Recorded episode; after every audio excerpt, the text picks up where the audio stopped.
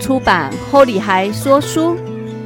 我们用阅读出发，享受生活中多样与美好。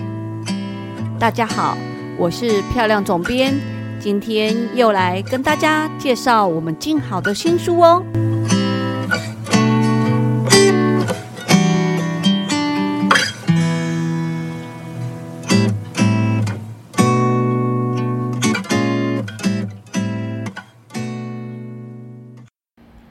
呃，大家好，今天呢，我们又要来介绍铸铁锅做下饭菜。今天很特别，要邀请书里面的一位热情赞助我们这品的呃作者之一，叫做呃谢宜成。这个名字比较难，所以总编有点讲不出来。然后人称酱油哥啦，那我们先请那个酱油哥跟我们打招呼一下。好，各位听众朋友，大家好，我是。酱油哥，那呃，就是非常开心，可以在就是这一次的食谱里面贡献一些心力，这样有点短，没有哎，那你你你是你是怎么样呃开始会进入这个社团的？呃，其实当时候我本来就。我在进入社团之前，我就买了七个铸铁，就是史大伯的铸铁锅。然后我我我用史大伯的锅子，其实就也在进社团之前就已经很久了。那那个时候是因为里面有一位呃摄影师，就是那个毛毛大师，他因为参加了某个旅行社的呃行程，然后呃认识了我。然后，因为我在参会的过程，因为我们自己本身也有在做一些参会的活动，然后在参会的过程，他发现我有在用 Star，那所以呃，他就结束之后，他就有呃，就是有联络我，然后私讯我说，哎，是不是有机会可以呃一起出，未来有机会一起出书？那我随后就也加入那个呃铸铁锅的社团，这样子，对。哦，其实。我们这边其实是变相的一种呃联谊会，因为我发现每个那个社员好像真的就是你喜欢这个社团，就会分享给自己身边的朋友，然后大家就一个签一个就认识了。那你加入加入社团以后，因为其实啊，你是我们所有作者里面，我觉得你是事业最大的，你就我言哎哦，那个也还好啦，其实。在社团里面有各，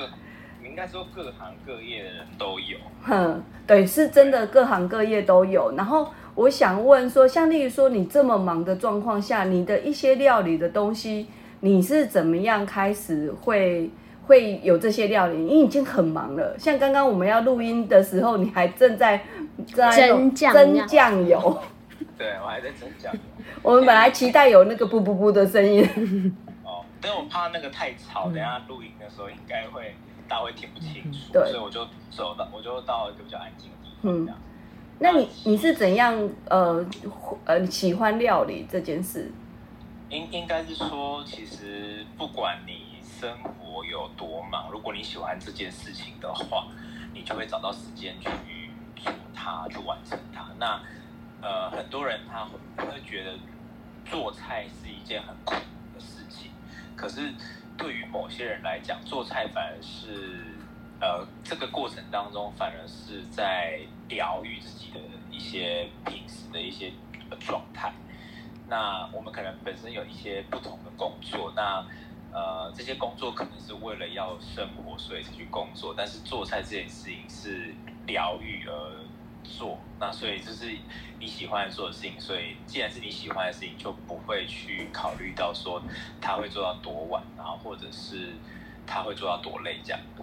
哇，真的这个，我觉得这件您讲的这些啊，应该在听呃录呃 podcast 的朋友，应该很多人都会点头，因为有可能大部分人其实料理这件事情是对他们来讲是非常疗愈的。那像我是记得是在你们在呃教稿的过程当中，其实，在整本书里面，呃，你的料理是其中唯一是那个素食的料理。呃，应该说我们在我们做素食的部分啊，其实是也是因为家人的关系。那我希望，因为从从小就是跟着爸妈，那呃，我们以前出外出的时候啊，他其实我们就会遇到一个很大的状况，就是我们可能出去了一整天，但是其实找不到素食，那所以就会造，就会我们就会很困扰。那以前在 Seven 还没有这么普及的时候，其实很多时候都要饿着肚子回到家，然后再煮这样。那所以我就想说，有一天如果我有 机会煮饭的话，那我应该要煮。给所有人都可以食用的呃料理，就是我今天煮素食的话，那呃荤吃荤吃吃素都可以来使用。那呃当然我素食又不喜欢那种很自式传统的素食，所以我都会自己用以呃比较自然然后全呃全食物的方式去料理我的呃的的那些菜色这样。其实我这一次我是编辑，我是瑞妮。然后我这一次其实从就是宜城的那个料理里面，我看到蛮特别的部分，就是我们常看到蔬食，就会觉得好像应该是很清淡啊，然后没有什么味道啊。然后呃，如果比较早前素食，你还会觉得说是不是很多有一些就是什么豆包啊，就是塑料。可是宜城的料理是感觉上就很有味道哦，我。第一道，他在这个这本书里面的第一道料理是那个南南洋沙爹炒麦，哇，那个一听就知道很有味道，是沙爹酱，怎么会想到这样的组合啊？那所以，我为了这件事情，我还特别去找了以前的一些我过往的一些生活经验，然后去找寻有没有可能可以做一些不同的尝试。那其中一样就是沙爹这些这个东西，我在。我之前在澳洲打工度假的时候，其实有吃过非常非常好吃的沙爹，然后再包含说即将回到台湾之前，我也去了一趟巴厘岛，那我就会发现他那那边的沙爹其实是很特别的。那呃，因为那个味道一直没有办法忘记，然后但我在台湾又好像很少吃到这样子的一个酱料，所以我就特别去找了一些身边的。朋友啊，然后还有一些可能亲戚，也都是呃东南亚这边的呃香，就是会会使用香料的这些人，然后去询问他，然后做出这一道比较偏是舒适版本。那他当然这个这次里面它是没有蒜头的，所以可能会颠覆大家有的那个一般的沙爹的的想象。但是它其实味道已经非常接近呃，就是正宗的呃南洋的风味。我觉得哈，其实，在你的料理里面，我记得印象很深刻，是你其实是连那个食材的部分也非常在意。那食材部分也是你在因为工作接触，所以你对于食材本人会特别重视吗？是是的，没错。因为其实我们在料理的过程啊，因为呃，很多人其实会，因为其实我们自己有出 小本的食谱。然后有些客人就会问说啊，那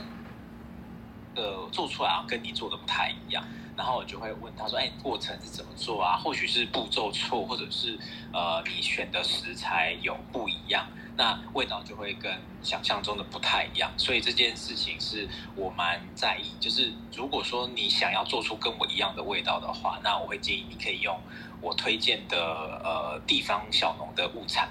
那包含像这次有用到的草麦，就是来自我们麦寮月光下的友善农场的小麦。那我们为什么会一直想要呃强调这件事情？是当我今天讲呃面粉好了，那我买到的一般消费者，如果我我并不是这么在意的话，我可能买到就是进口的面粉。但是我之所以会强调呃台湾小麦这件事情，是因为。呃，其实，在台湾富裕杂粮是非常辛苦的一件事情。那我希望借由我自己的力量，能够让这些地方品牌有一些呃，不管是它的产品或它的呃品牌理念，可以让更多人看到，然后让呃小麦本身它就是可以有更多的想象空间，而不会只单纯就是局限在只有可能磨成面粉，然后做成蛋糕或者是面包。那炒麦这件事情，就一直想要跟大家分享，就是，呃，其实它，呃，做使用方式非常简单，你只要跟饭一样一同煮，它就它的口感是非常 Q 的，所以我都会跟客人，呃，就是，呃，就是开玩笑说，你如果用麦小麦去做炖饭，你绝对不会失败，因为你不管加多少的水，煮多烂，它都还是 Q 的状态。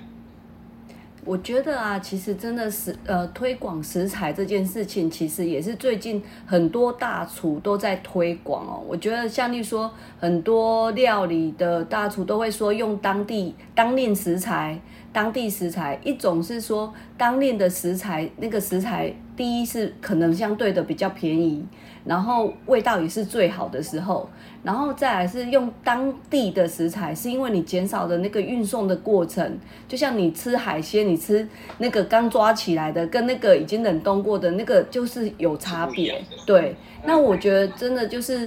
呃，很多细节的东西是每个人在做料理追求的，像。有些就像例说，呃，包括香料部分，有很多人可能想说啊，方便快就好，可能会买市售已经调好的。可是如果你是煮给家人吃，或者是家里有小孩的话，你想说他从小到大就吃着防腐剂长大，也不是办法。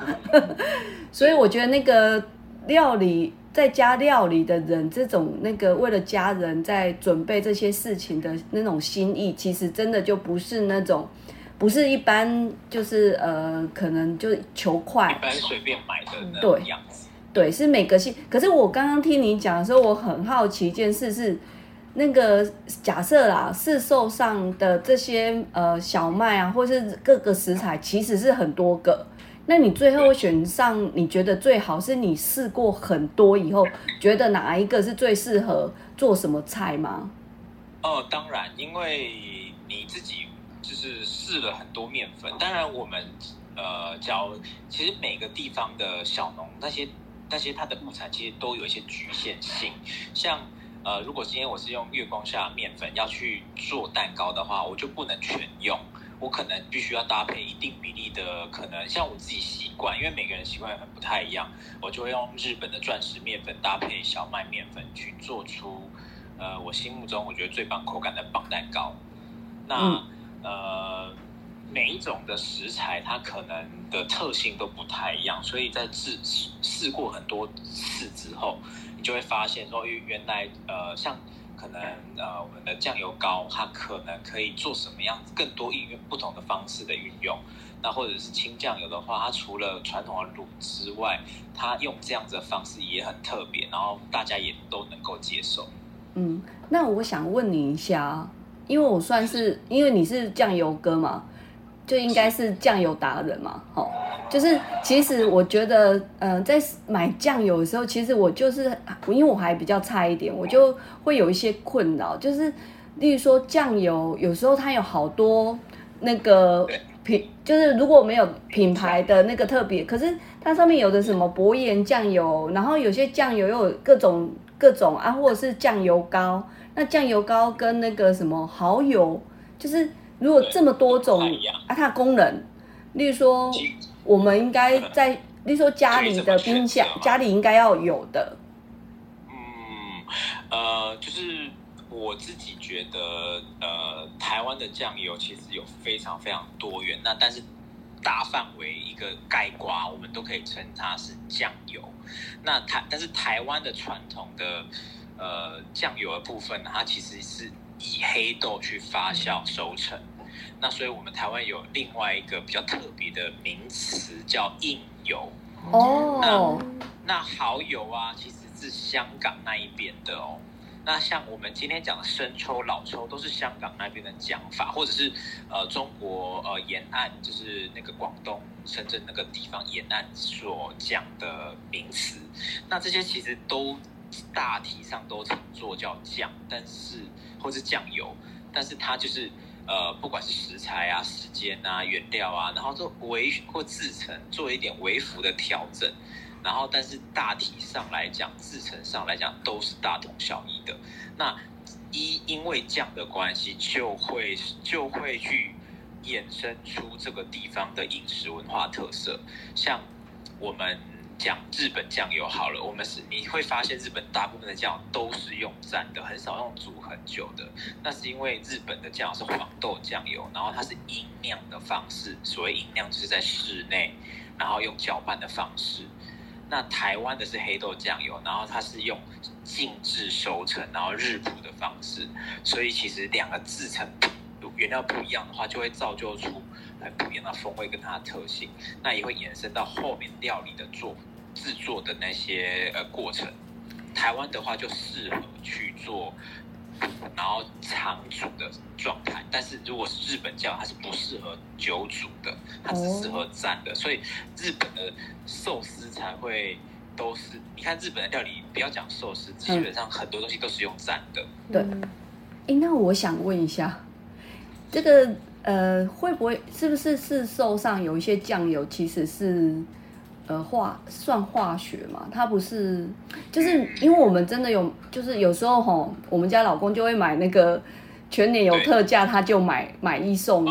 然后那个卤卤起来或煮起来，就是它的味道真的就它只是变咸，颜色比较深，然后没有那个香味。那我就是好奇，像例如说，其实一分钱一分货，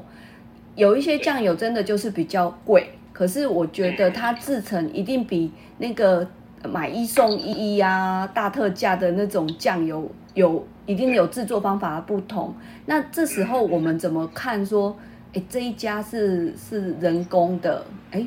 人到底是人工好？哎，算那个算人工吗？就是这是手工啊，手工跟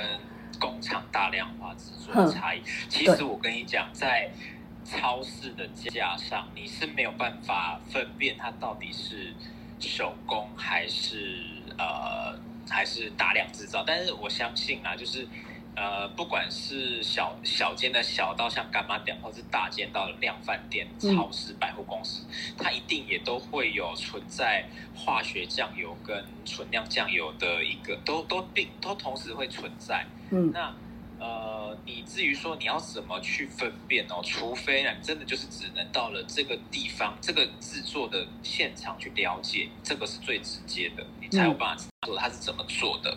那另外来讲的话，其实一罐好的酱油，就像呃漂亮你说的，就是你只要加热过之后，你就可以知道这罐酱油到底好不好，就吃就知道了。你。你呃吃可能还不见得，因为现在的技术很厉害。就是我我其实我们之前其实有做过一些品评的，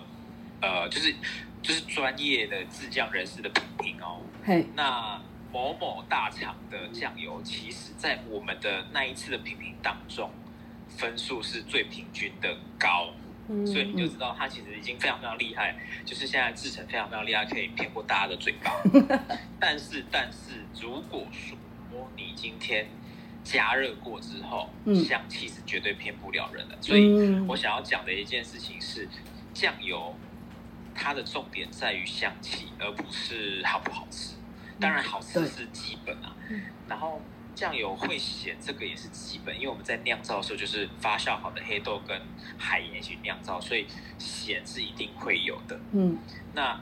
但是香气这件事情是化学跟人工，你是很容易可以辨别它是哪一种的。嗯，所以呃，我觉得如果给有在听 podcast 的朋友的话，我觉得你也可以去试试看，是以香味去判断这件事情，可以去尝试看看。诶，其实如果哈，嗯，假设没有下去煮啊，像我自己很喜欢是吃呃买市场的那个传统豆腐，然后买回来还有点温温的时候去沾酱油，然后沾好的酱油跟沾那个比较特价的酱油，真的沾沾起来吃就味道就完全不一样。我觉得，那我觉得应该说，如果你没有特别喜欢什么品牌，或是想要培养自己变成一个美食专家，对于各个酱油都有体验的话，先买小罐的。当然，那吃出自己最爱的那个品牌以后，其实就可以以那个品牌为主，这样。对对对，其实我们一直在讲一件事情，就是哈，就是我们希望消费者可以找到他自己喜欢的味道。那当然，这些事情是建立在你可能都了解这些它的制成之后，那你自己去做选择。那这个就无关它是不是化学酱油或是纯纯酿酱这件事情，因为当你知道所有的背后的制成之后，还有它用的原料之后，假如你还是选择化学酱，那个是你的选择。那当然，我们可以有更好的选择啦。所以就是呃，以这样子的方式，我们都能够可以去让，我觉得这个这样的。这样子做法会让整个台湾的酱油产业会更呃状态会更好，然后也会更永续一点。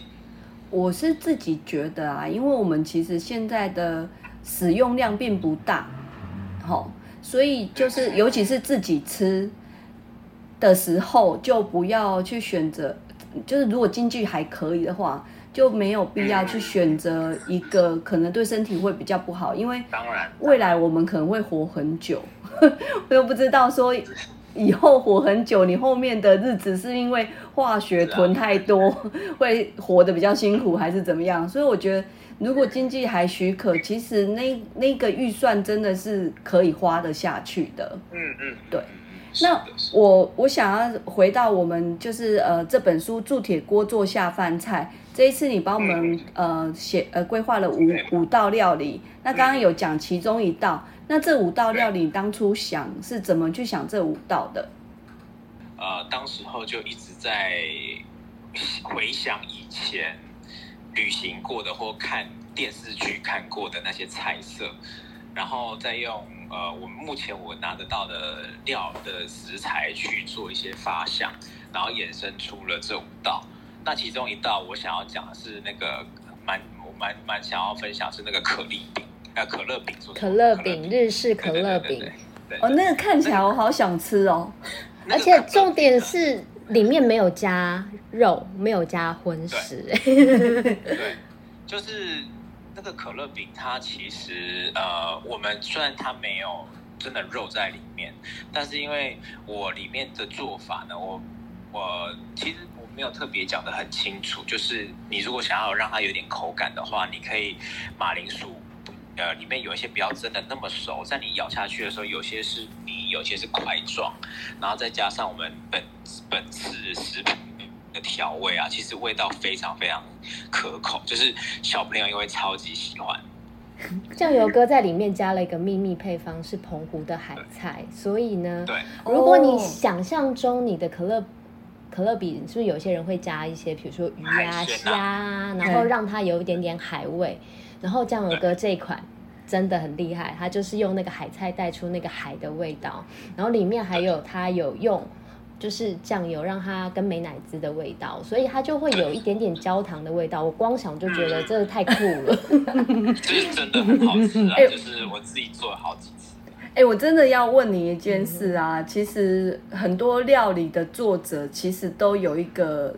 绝对味，绝对味觉，你是这样子的吗？因为例如说，你可能在想象这个食谱在规划的时候，那那个可乐饼，你绝对不是原本的可乐饼，你会去想说，哦，那个我要海的味道，谁可以代表海呢？结果是海带、海菜。海菜，嗯对，好，然后然后用什么去取代什么，所以你是属于有那种绝对味觉的人吗？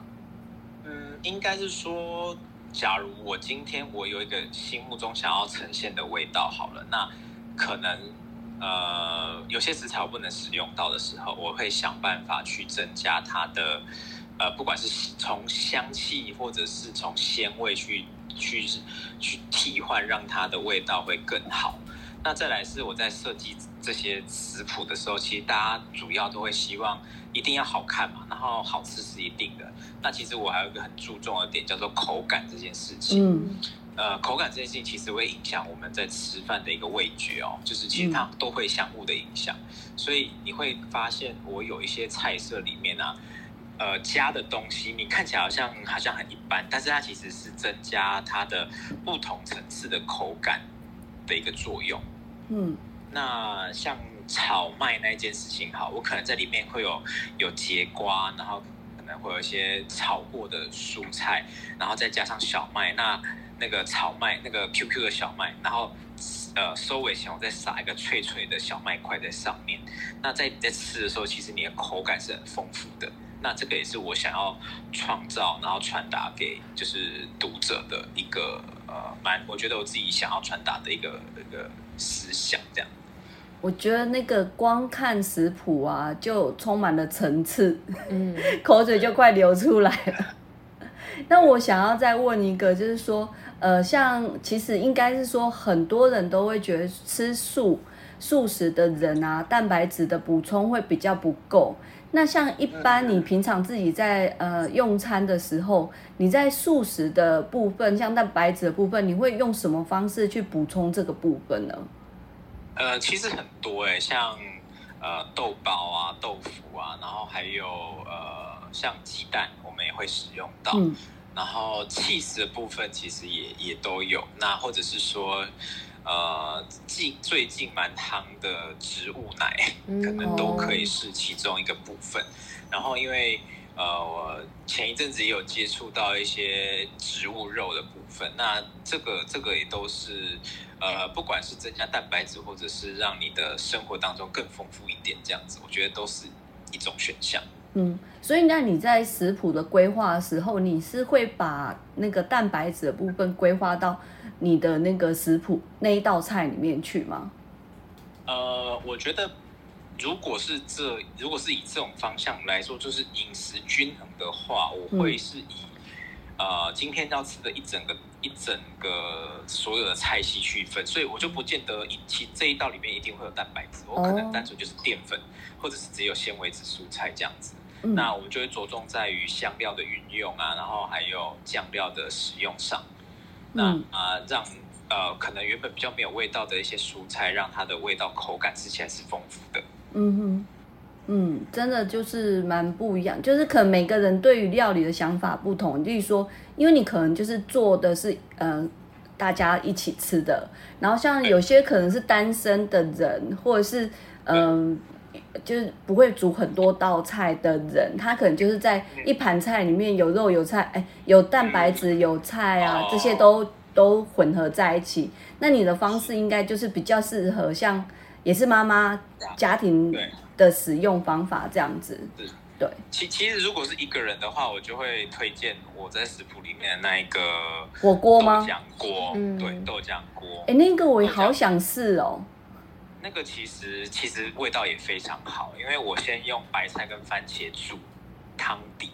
嗯然后煮了之后，我再慢慢的把所有的食材加下去。那你在最后的时候再把豆浆放下去的时候，呃，它的味道就会很浓。嗯那豆浆不要一开始就下，你一开始下，到时候煮起来就会颜色看起来就是那个它那个蛋白质被煮掉了，就会看起来不好看。啊，嗯所以你在后面加的时候，其实就是增加它那个浓、那个浓、浓、浓、浓的那个香浓的味道，跟它的那个汤的厚度。那再加上汤底也有酱油，所以吃起来的话，其实你没你里面没有肉的话，它本身就有鲜味存在，因为番茄本身有鲜味，酱油也有鲜味。那呃合在一起，其实就味道就很棒。今我觉得啊，今天听这一集的读呃听众很值得，因为呃其他那个其他集都只有介绍一道，今天他 一次用空中吃了三道菜，我觉得尤其那个豆浆锅豆浆这一道，我真的就是到时候一定会拿来试试看这样试。试看。对对，那因为今天的时间也差不多，我们最后想问你说，呃，在你心目中的下饭菜是什么？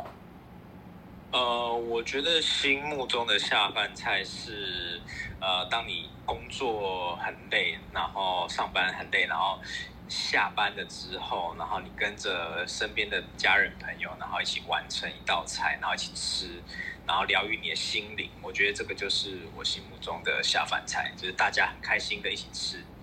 吃饭这件事情。嗯，这真的是最棒的下饭菜。那我们今天呢的采访啊，跟嗯、呃就到这边，然后很谢谢酱油哥今天给我们丰富的那个酱油知知识，还有食材的知识，以及你今你在书里面规划的这些料理，真的都非常用心，真的很谢谢。然后谢谢呃也也请听众就是记得我们铸铁锅